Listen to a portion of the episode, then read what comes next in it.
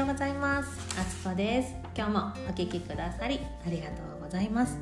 こちらのチャンネルでは仕事に家事に育児に毎日毎日頑張るあなた。自分に時間をかけれない。自分に時間をかけることはわがままだ。そんな風に思っていませんか？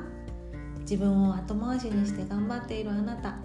まずは自分を一番大切にしてください。それがあなたはもちろん。周りの人を大切にする一番の近道となりますよ。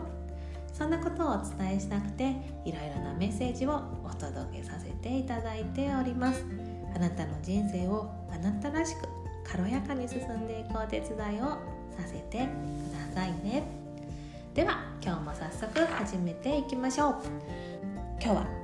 公式 LINE の方にメッセージをいただきましたのでそれにお返事をする形で、えお話しさせていただきます。いただいたメッセージっていうのがですね家族が多い中一人リラックスできる時間を持ちたい時何か方法やコツはありますか？というメッセージをいただきました。ありがとうございます。こうやってメッセージいただけるととっても励みになります。今日ですねこのメッセージをくださった方っていうのはもうねきっと本当に家族のことを大事にしていつも家族優先で頑張ってらっしゃる方なんだと思います。ね、で家族のことを一番に考えて毎日毎日頑張ってらっしゃるんだと思うんですがただただ大事な家族とはいえ自分のことを後回しにし続けていたらやっぱりなんで私だけっていう気持ちが湧いてきたりするのが人のですよね。なのでそうならないように一人でリラックスできる時間を意識して撮りたいって思ってらっしゃるこの方メッセージしてくださった方は本当に素晴らしいと思います。ぜひぜひ定期的に自分を癒す時間自分をリラックスさせる時間っていうのをとって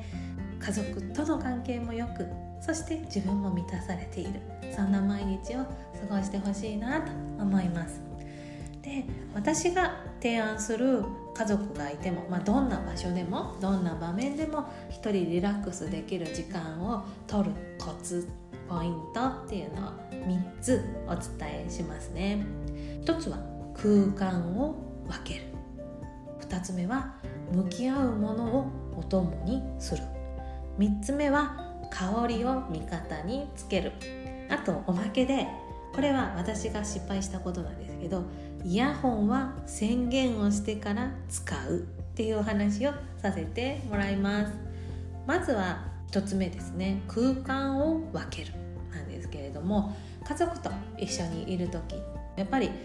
みんながいる中で1人ただ自分の世界に入るって難しかったりしますよね。なのでやっぱり空間が分けれるのであればまずは空間を分けるのが一番の近道だと思います。で私が一番おすすめしてるのがあのお外に出ることです。あの家の外ってわけじゃなくて庭とかベランダとか外の空気が吸えるところに出るっていうのはすごいおすすめです。私もそれはよくやっててああもうちょっ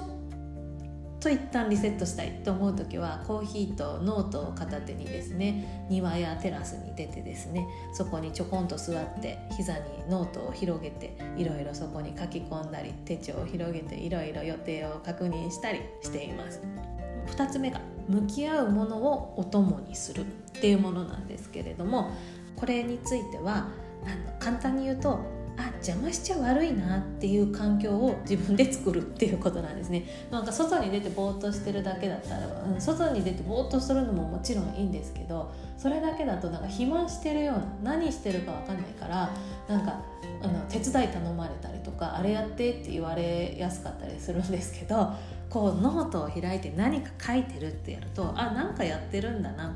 じゃあ終わるまで待とうかな。って大人はしてくれます 子供はね無理だけどね「ママ何してんの?」なんて言ってやってきてノートにぐちゃぐちゃぐちゃってあのなんかでかい丸書かれてねあせっかく書いたの読めないじゃんみたいになったりするんですけどまあそれもね可愛い子供がするなら可愛いんですけどこうやって何かこうノートを開いてるとか、まあ、スマホを見てるとかでもいいと思うけどまあでもスマホだとねあ暇つぶししてんのかなって思われやすいのでやっぱノートとか手帳とかあとは本を開くとか何か私やってますのでっていう雰囲気を醸し出すために何かお供に向き合うものをお供に空間を分けてそこで過ごすっていうのがおすすめです。でも空間を分けることもできないしあの何かに取り組むこともこの環境できないっていう時におすすめしてるのは香りを味方につける。好きな香りのハンドクリームを手に塗ったりお香を焚いたりアロマを焚いたり自分が心地よいって感じる香りで満たすっていうのはとってもおすすめです。できればですね空間を分けてそこに自分の好きな香りを充満させて向き合うものを共に集中できるのが一番リラックスできるなって思うんですけれどもそれができない時はこの3つのどれか1つでもやってみてほしいなと思います。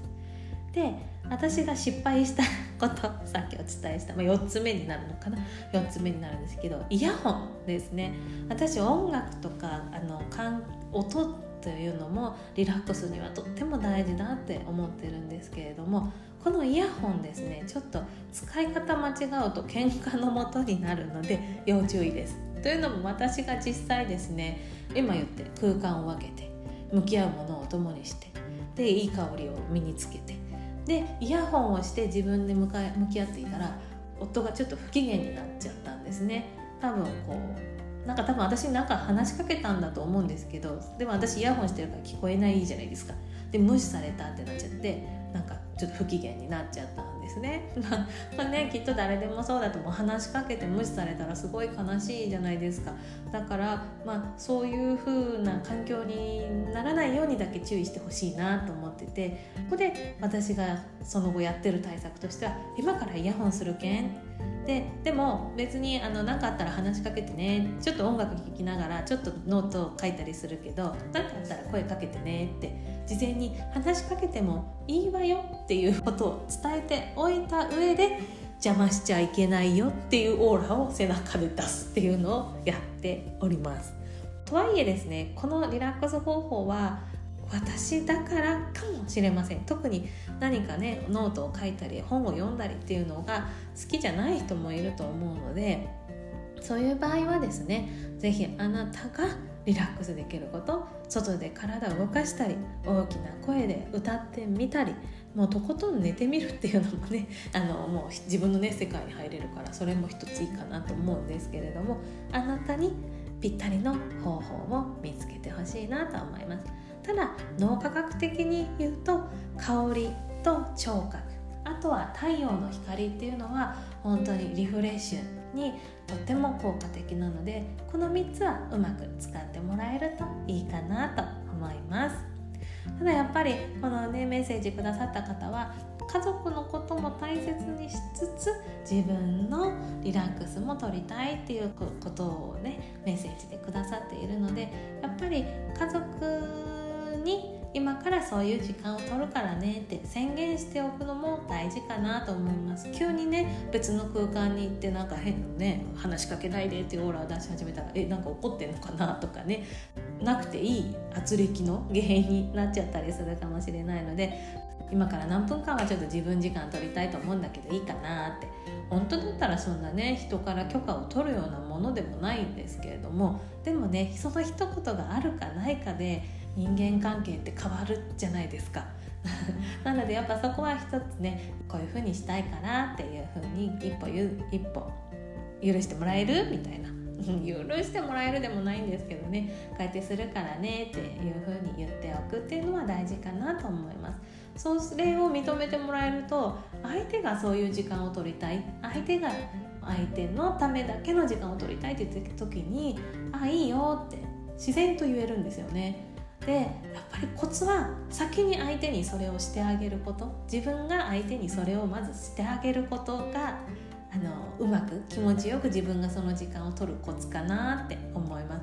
心地よい時間が取れるようなお膳立てっていうのが、うん、相手が心地よく過ごせる環境を整えてあげた上でじゃあ私もその時間いただきますっていう感じにすればですね、まあ、向こうもああでも俺こっちもしてもらったしなって思えるようになるかなと思います。ということでまとめますと家族が多い中一人リラックスできる時間を持ちたい時何か方法やコツはありますかというご質問に対してはまず空間を分ける。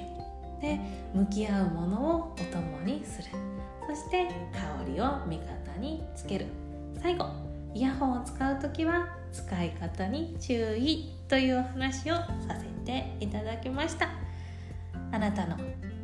リラックスできる時間確保の何かのヒントになっていれば嬉しいです。どうしても自分を後回しにしてしまうあなたは1日1回だけでいいから自分のためだけの時間自分のために自分を癒すための何かをしてあげる習慣をとっていってほしいなと心から思います。そうやって自分を癒すと周りにも優しくなれるというか周りにも平和が広がっていきますのでぜひぜひやってみてください。ということで最後までお聴きくださりありがとうございました。番組へのご感想やご意見などございましたら概要欄にあります URL から公式 LINE に飛んでいただいてそちらからメッセージお送りください。あなたからのメッセージいただけるのとても楽しみにしています。えー、今なら公式 LINE ご登録いただけましたらあのプレゼントお送りしておりますのでそちらもぜひご覧になってみてください。ということで今日もいい日を作っていきましょうね。また明日お会いしましょう。ありがとうございました。